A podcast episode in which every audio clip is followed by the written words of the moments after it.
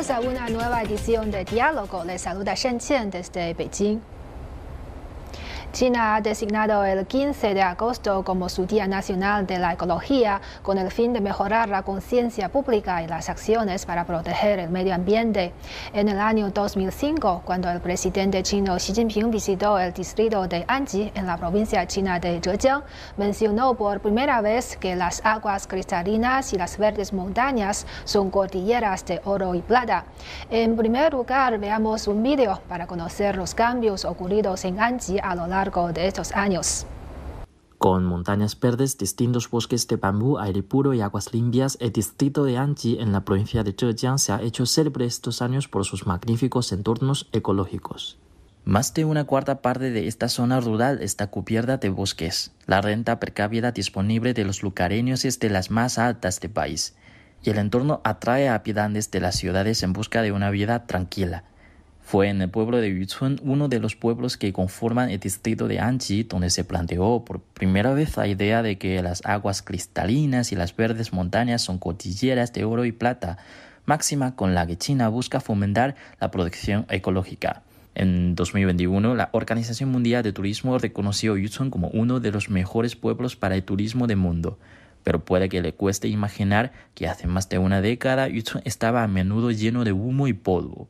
Hace 20 años, la población local dependía mucho de la minería, hecho que a pesar de incrementar los ingresos, provocaba una mayor contaminación. Frente al empeoramiento del entorno ecológico, en 2003 se cerraron las minas y las fábricas de cemento, se procedió a la restauración ecológica de las minas y la recuperación y utilización de suelo y se plantaron las plantas paisajísticas.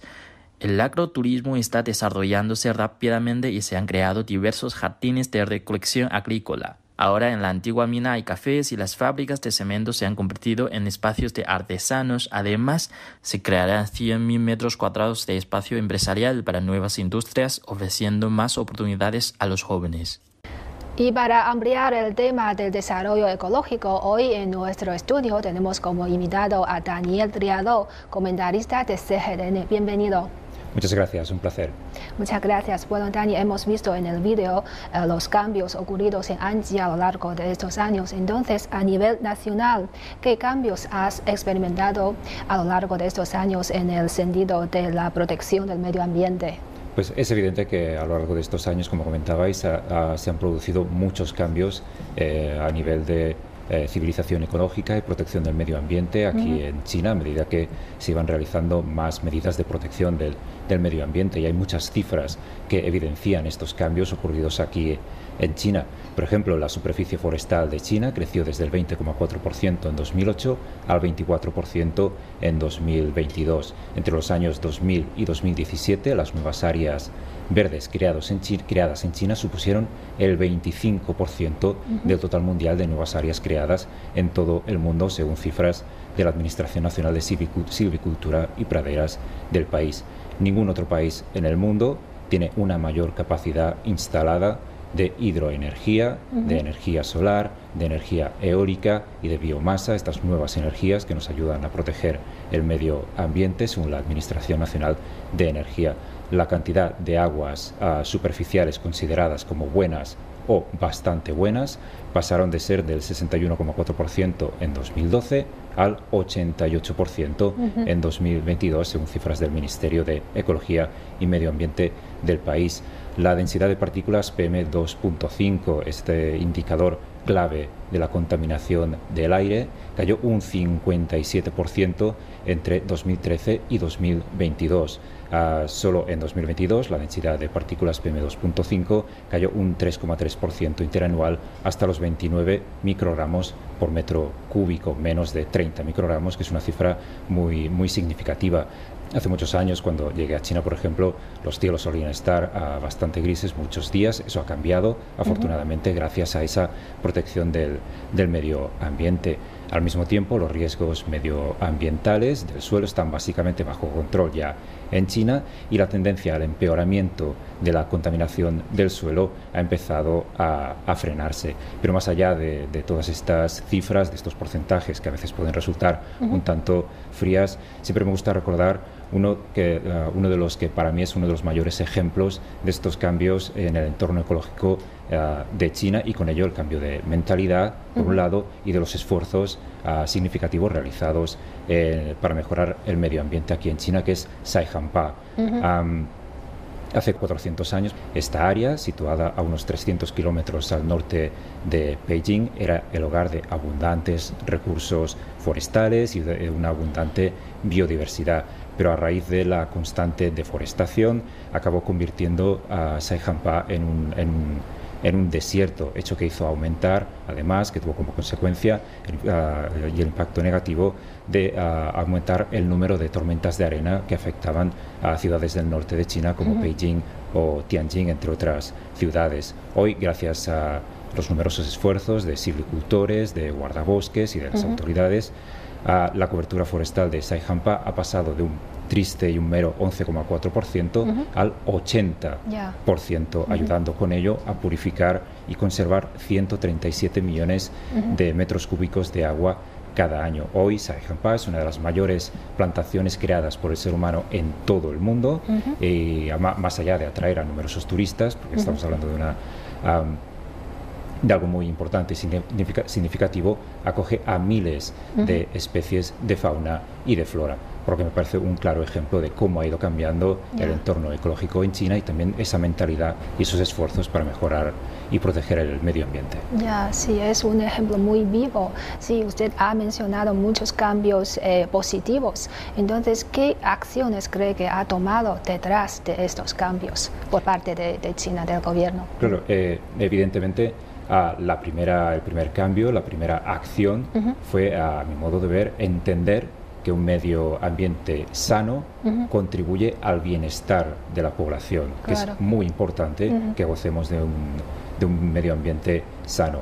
China ha incluido la protección del, del medio ambiente en su, construcción, en, en, su construcción de una sociedad modestamente acomodada y por ello, a lo largo de los últimos años, no ha dejado de formular, de implementar, de renovar a numerosos planes, acciones, uh -huh. regulaciones uh, que, sean, que son además de lo más estrictos con el objetivo de crear un marco legal para esta uh -huh. protección de, del medio ambiente. Varios ejemplos. En marzo de 2021 entró en vigor la ley de conservación del río Yangtze. Uh, esta ley refuerza la, refuerza la supervisión, refuerza la prevención y el control de la contaminación del agua en la cuenca del río Yangtze. Prioriza su ecología, Uh, en detrimento del desarrollo excesivo uh -huh. a lo largo de, de su cuenca. No es, uh, se deja de creer que lo más importante es desarrollarse, sino desarrollarse de forma uh, racional, protegiendo a la vez el medio ambiente. Y se prohíbe además la pesca con fines productivos en ciertas áreas y la excavación ilegal de, de la arena. En octubre de 2022 se adopta la ley de protección del río Amarillo, el segundo río más grande de China y uh -huh. considerado el río madre por la civilización uh, china. La ley regula la conservación, la restauración ecológicas y el control de la contaminación ambiental uh -huh. eh, en las zonas situadas a lo largo del río Amarillo. También estipula que los recursos hídricos de la cuenca deben asignarse uh, según un sistema nacional unificado y de forma racional. A su vez, uh, paralelamente, entre 2021 y 2022 se llevó a cabo una exhaustiva investigación y una limpieza de los vertidos de residuos sólidos en un rango de 10 kilómetros a lo largo de la corriente principal del río y con ello se eliminaron casi 90 millones de toneladas de residuos, de diversos tipos de residuos sólidos presentes en el río, lo que contribuye obviamente a salvaguardar de manera efectiva la ecología del agua a lo largo de la cuenca del, del río. Más leyes. El 1 de junio de 2022 entró en vigor la Ley de Protección de los Humedales en China, que estableció un sistema legal para Uh, completo para garantizar la protección de estos humedales. Recordemos que los, los, humedales desempeñan un papel vital en la purificación del agua, del uh -huh. control de las inundaciones y de la preservación de la biodiversidad y uh, lamentablemente están muy afectados en todo el mundo uh -huh. por la acción del, del, ser humano, por la actividad humana global. China alberga casi el 10% de, de, todas las zonas uh, húmedas del mundo, por lo que es muy importante que China proteja estos humedales. Esta ley lo que buscaba era reforzar la protección legal de estas zonas, llamando a los gobiernos de, todas, de todos los niveles a asumir sus responsabilidades, estableciendo disposiciones sobre esta protección, sobre la utilización y sobre la restauración de los humedales. Gracias a estos esfuerzos, por ejemplo, se han observado en la Reserva Natural Nacional de Liaohekou más de 200.000 aves migratorias de 50 especies diferentes. a, todo esto hay que sumar la revisión de la Ley de Protección Ambiental para proteger el entorno ecológico y otros reglamentos como la Ley de Prevención y Control de la Contaminación Atmosférica, la Ley de Prevención y Control de la contaminación del agua y la Ley de Prevención y Control de la Contaminación Ambiental causada por residuos sólidos. Es decir, que China está pasando de la teoría sobre cómo proteger el medio ambiente a la, práctica, para poder ah, realizar todas estas acciones y que todos podamos vivir en un entorno ecológico más sano, más verde, más, azul. Ya, así es. Y hace poco el presidente chino Xi Jinping mencionó que los próximos cinco años son cruciales para construir una China hermosa entonces, en este nuevo eh, periodo de desarrollo y con esta nueva meta, ¿en qué parte se debe trabajar más? Claro, es evidente que a pesar, a pesar de todos los esfuerzos que se están realizando, que se han realizado a lo largo de los últimos años, es importante seguir trabajando, no dejar de trabajar y de hacer esfuerzos, ah, no solo para seguir mejorando este medio ambiente, sino para mantener los logros ya alcanzados. En este sentido, es evidente que a pesar de, como decía, de todos los logros alcanzados en los últimos años, China aún se enfrenta a presiones estructurales en su lucha contra la conservación ecológica y la protección del medio ambiente. A medida que el progreso económico y social del país ha entrado en una fase de desarrollo ah, diferente, en un nuevo modelo de desarrollo basado en, en un desarrollo verde y de alta calidad y bajo en carbono, la conservación ecológica sigue sometida a múltiples presiones y tiene muchas dificultades que superar. Por eso es importante seguir trabajando. China seguirá centrada en estos cinco próximos años en la planificación y promoción del trabajo relativo a la protección ecológica y medioambiental, con una visión que sea más amplia y mediante mayores esfuerzos en su camino por la construcción de una civilización ecológica en la llamada nueva era. Se adoptarán, se adoptarán medidas específicas y enfoques basados en la, ciencia, en la ciencia, de acuerdo con la ley, profundizando en los intentos por mantener, como decía, los cielos azules, las aguas claras y las tierras, tierras libres de contaminación. Se acelerará la transformación verde y de bajas emisiones, se apostará siempre por ah, bajas emisiones de carbono en los modos de desarrollo en todos los niveles, manteniendo, como decía, el desarrollo verde y de bajas emisiones de carbono como solución fundamental a los problemas ecológicos y medioambientales del país. Se acelerará la formación de modos de producción y de estilo que sea estilos de vida que sean verdes y se sentará una base verde para un desarrollo que sea de alta calidad. Se realizarán más esfuerzos para mejorar la diversidad, la estabilidad y la sostenibilidad de los eh, ecosistemas, reforzando los controles, la, supervisión, la vigilancia de todos estos nuevos modelos de, desarrollo y de, eh, y de trabajo. Se seguirán reforzando eh, el fomento de la ley, ya existen muchas leyes, pero se, seguirá, trabajando para revisar, impulsar nuevas leyes y su implementación, todas relacionadas con el entorno ecológico. se trabajará también para una implementación plena y la mejora del sistema de permisos de vertido de contaminantes y el sistema de gestión de activos de recursos naturales y el sistema de regulación del uso del espacio terrestre nacional. Ah, finalmente se reforzará el apoyo tecnológico, se hará una apuesta clara por la investigación, por la innovación, por la ciencia, para que toda esta, todo este trabajo relacionado con la protección del medio ambiente esté no solo basado en la ley, sino también basado en la ciencia, con, el, con la ayuda de nuevos talentos que ayuden a impulsar este trabajo a favor de la protección del medio ambiente. Mm, así es. Y la meta, lo que llamamos doble carbono, también está incluido en, en el esquema de la construcción de la civilización ecológica. Entonces, ¿de qué se trata esta, esta meta y qué esfuerzo esfuerzos han hecho para alcanzar esta, esta meta. Exacto. Ah, recordemos que esta llamada doble ah, meta doble, del doble carbono, es, ah, se refiere al compromiso de China por alcanzar el pico de emisiones de carbono antes de 2030 y por alcanzar la neutralidad de carbono antes de 2060. De ahí la, la la doble, la doble meta, es decir, un resultado neto de cero emisiones de gases de efecto invernadero, emitiendo a la atmósfera la misma cantidad de, gases que se absorbe por otras, por otras vías. En este sentido, el, país ha logrado un progreso notable en la transición energética verde y baja en carbono. Por ejemplo, la proporción de carbono eh, empleado en el consumo primario de energía cayó del 68,5% registrado en 2012 al 56% registrado 10 años después, según datos publicados en el Libro Blanco sobre el Desarrollo Verde de China en la nueva, en la nueva era. Como uno de los países principales consumidores de carbono en el mundo, China ha promovido la mejora de este consumo de carbón, acelerando las actualizaciones del ahorro de energía, y las modernizaciones avanzadas en las instalaciones, por ejemplo, de calefacción, donde ah, hace tiempo básicamente todas eran a base de, carbón. Se ha actualizado esta calefacción, ah, mejorando en centenares de millones de kilovatios su capacidad.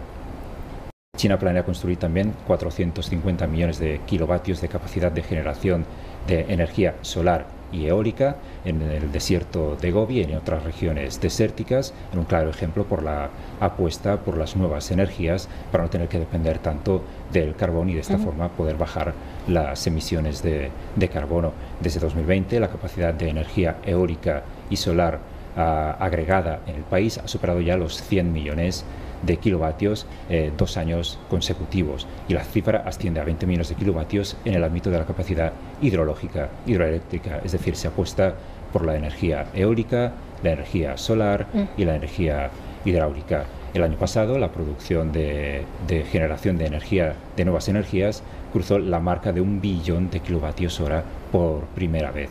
Más allá de la generación de nuevas energías, el país ha hecho una clara apuesta por la construcción de edificios ecológicos, es decir, se cambia el modelo de construcción de las ciudades para poder adaptarse a esta meta de reducción del, carbono. tanto en las zonas urbanas como en las zonas rurales se promueven las estructuras verdes, se avanza en la mejora de edificios ya existentes ah, con bajas emisiones de carbono. A finales de 2020 el país había completado la renovación para ahorrar energía eh, de los edificios existentes que cubrían un área total de 1.500 millones de metros cuadrados. Y la cobertura de estructuras verdes recién creadas representa ya el, 84% de todos los edificios recién construidos en 2022. Un cambio de mentalidad que también ha tenido lugar, por ejemplo, en el transporte. Uno de los, los vehículos son uno de los principales causantes de las emisiones de carbono. China es ya el mayor mercado del mundo en consumo de vehículos de nueva, eh, eléctricos en todo el mundo con una cuota del 19%. En 2021 la venta de vehículos eléctricos del país fue de 3,5 millones, en 2022 de 6,5 millones. Y se estima que en 2023 ascenderán a los 8 o a los 10 millones. Ah, más allá de todas estas las medidas y las leyes que impulsa el gobierno, los ciudadanos son los primeros que están haciendo ah, cambios, apostando, por ejemplo, por los vehículos eléctricos en vez de vehículos que ah, emitan, emitan dióxido de carbono. Además se ha vuelto más verde, por así decirlo, así decirlo también, el envío de paquetes express, cuyas facturas son eléctricas de desde 2021, con una clara apuesta por las bolsas de transporte que sean reciclables y ha, se ha promovido también la mejora de la reducción del carbono y el ahorro de energía en las industrias del hierro, los metales no ferrosos, la petroquímica y los materiales de construcción. Es decir, que hay un intento por reducir las emisiones de bajo carbono en todos los niveles de la, de la sociedad, con esfuerzos desde ah, y trabajo desde las instancias más altas hasta la gente, la gente común. Sí, como hemos mencionado antes, en el año 2005, cuando el presidente Xi Jinping visitó el distrito de Anji, mencionó por primera vez que las aguas cristalinas y las verdes montañas son uh, cordilleras de oro y plata. Entonces, a lo largo de estos años, ¿qué, ¿cómo ha afectado esta idea eh, para el modelo de desarrollo económico de China? Ah, para empezar, hay que tener eh, en cuenta que la, reducción de emisiones de, de, las emisiones no, no, significa solo reducir las emisiones de, de, carbono, sino también pasar a una producción y a un estilo de vida que sean ecológicos y bajo en carbono, pero sin que ello ah, afecte al desarrollo general ni al bienestar de la, de la población. En segundo lugar, las, la reducción de emisiones redunda en el interés fundamental de la población, pero no debe afectar a su vida, a su vida cotidiana, a su vida normal. De ahí ese equilibrio entre la protección del medio ambiente y el desarrollo, la mejora del bienestar de la población y la mejora de su, de su desarrollo también económico y social. Por eso, antes de intensificar la, la reducción de las emisiones, China trabaja para garantizar la seguridad energética, la seguridad alimentaria y la seguridad de su industria y de las cadenas de suministro. Es decir, desarrollarse, proteger el medio ambiente, pero sin que todo ello afecte al día a día y al bienestar de la, de la población. En lo que respecta a la relación entre el desarrollo de alta calidad y la protección de alto nivel, los planes de desarrollo se hacen sobre la base de una coexistencia armoniosa entre el ser humano y la naturaleza, algo en lo que hacen hincapié constantemente las autoridades del país. La protección medioambiental de alto nivel debe ayudar a China a crear continuamente nuevas fuerzas motrices y nuevas fortalezas para el mismo desarrollo y comprometerse a construir una economía que sea verde, baja en carbono y que sea circular. De este modo el país reduce eficazmente los costes, ah, los recursos medioambientales e impulsa continuamente el potencial y la sostenibilidad de su desarrollo. Desde el 18 Congreso Nacional del Partido Comunista de China en 2010, de 2012 perdón, se, ha hecho de la conservación ecológica una iniciativa vital para sostener el desarrollo de la nación china. Es decir, que la protección del medio ambiente y la civilización ecológica forma parte también del desarrollo de China. Se abraza el concepto, como muy bien ah, decías, de las aguas ah, azules y las montañas verdes, que son para el país un, un activo de valor incalculable. Se, ha puesto, se han puesto en marcha iniciativas ah, creativas con visión de, de, futuro y de importancia fundamental y se han dado pasos hacia la construcción de una China que sea hermosa. Como resultado, los esfuerzos de la, de la protección ecológica y medioambiental ha provocado cambios radicales, como, como hemos estado uh, comentando cambios que han sido históricos y transformadores que ayudan al mismo tiempo a desarrollar el país y a mejorar el bienestar de la población. Y además de todo eso, ¿qué esfuerzos ha hecho China para promover la cooperación internacional en, este, en esta protección del medio ambiente? Eh, exacto, o sea, China no solo trabaja ah, en su propia sociedad, en todos los niveles, desde los locales, municipales, uh, regionales y uh, nacionales, para proteger el medio ambiente, sino que China busca también la cooperación internacional para que todo el mundo pueda gozar de un medio ambiente que sea sano y poder dejar a las siguientes generaciones un, mundo, una tierra mucho mejor. Desde octubre de 2015, China persigue, por ejemplo, un desarrollo acorde con los objetivos eh, económicos, sociales y medioambientales presentes en la Agenda de Desarrollo Sostenible 2030 de Naciones Unidas. Para convertir estos conceptos en acciones, China ya ha adoptado un enfoque holístico mediante la aplicación de estrategias de desarrollo integradas, la coordinación entre diferentes sectores de la sociedad y la participación de todos los niveles del país, así como proyectos pilotos de soluciones que sean innovadoras. Por ejemplo, la Agenda 2030 de Naciones Unidas está integrada en el, eh, ha estado integrada en varios planes quinquenales del país Em, a principios de 2016, por ejemplo, China estableció un mecanismo de coordinación entre diferentes instituciones en el que participan 45 departamentos gubernamentales, es decir, que todo el país está implicado en hacer realidad esta agenda de desarrollo sostenible de Naciones Unidas, es decir, en colaborar con ah, los proyectos de Naciones Unidas a favor del, del medio ambiente. Como el país en desarrollo más grande del mundo, practicante como decimos, activo de la implementación de la Agenda 2030 para el desarrollo ah, sostenible. Recordemos, por ejemplo, que China fue el primer país en erradicar la pobreza, uno de los extrema, uno de los eh, eh, objetivos de esta, de esta Agenda 2030, China logra un progreso significativo también en el cumplimiento de estos objetivos y eso incluye la protección del medio ambiente marino, el uso efectivo de la energía, la lucha contra el cambio climático y la conservación de los ecosistemas terrestres. Eh, entre otras cuestiones de cooperación internacional, China hace esfuerzos para cumplir las metas presentes en el Acuerdo de París contra el Cambio Climático y la Convención de Naciones Unidas contra el Cambio Climático, participando y contribuyendo al mismo tiempo en la construcción de esta civilización ecológica global con la participación de la comunidad internacional.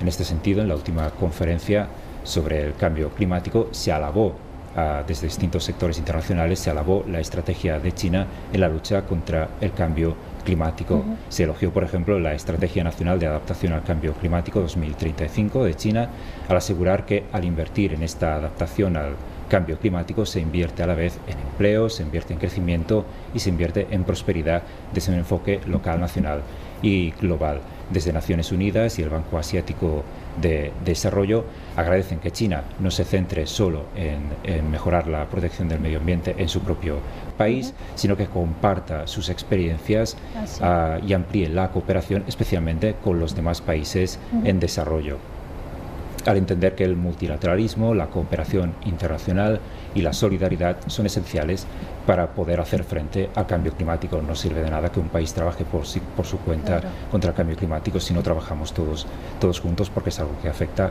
literalmente a todo el mundo. Además, China no ha dejado, como decía, de a mantener su compromiso firme con el Acuerdo de París, promoviendo el establecimiento de mecanismos de gobernanza climática mundial que sean equitativos, racionales y beneficiosos para todo el mundo. China ha mantenido siempre este acuerdo, incluso cuando Estados Unidos se retiró del Acuerdo de París durante la administración de Donald Trump. Recordemos que luego Biden volvió a regresar el, país al Acuerdo de París.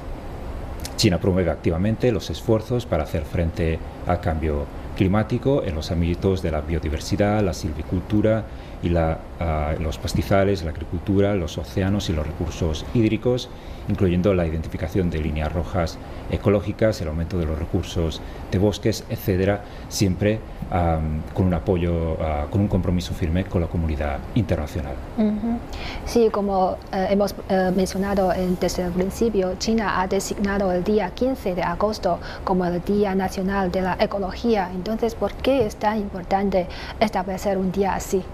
Es importante porque, como comentábamos, la protección del medio ambiente depende de todos. No solo depende de las autoridades, no solo depende del partido, depende de todos los ciudadanos de China y del mundo. Esta medida eh, lo que pretende es aumentar la concienciación y las acciones públicas para proteger el entorno ecológico. Ah, se subraya la importancia de aumentar la, la publicidad y la educación sobre la conservación ecológica a través de diversas formas, algunas innovadoras. Se trata de que los más pequeños entiendan ya desde pequeños lo importante que es conservar el medio ambiente. Como decía, depende de todos, no importa la edad que tengamos. se subraya la importancia del progreso ecológico con este, eh, con este día para poder, poder sostener ah, no solo la protección del medio ambiente, sino también el desarrollo del país. China ha realizado cambios históricos, transformadores, integrales en la protección de su entorno ecológico. Se trata de hacer entender a la población qué impacto positivo han tenido todos estos logros, qué impacto positivo tiene el trabajo de protección de los entornos ecológicos, de nuestro medio ambiente y favorecer con ello la difusión de nuevas ah, medidas, ah, el comprender qué, sentido tienen estas medidas y que todos nosotros podamos ah, hacer nuestras pequeñas, o que sean pequeñas contribuciones, desde ir a tirar a la basura a los contenedores adecuados hasta grandes acciones de protección como los de Saihampa, para que todo el mundo pueda hacer su propia contribución a la protección del medio ambiente y gozar de algo tan esencial y tan importante como las aguas limpias, cristalinas, las montañas verdes y los cielos azules. Bueno, así es. Muchas gracias a nuestro invitado por estar con nosotros. Ha sido un placer. El placer es mío, como siempre. Bueno, así concluimos esta edición de Diálogo. Gracias por sintonizarnos y hasta la próxima.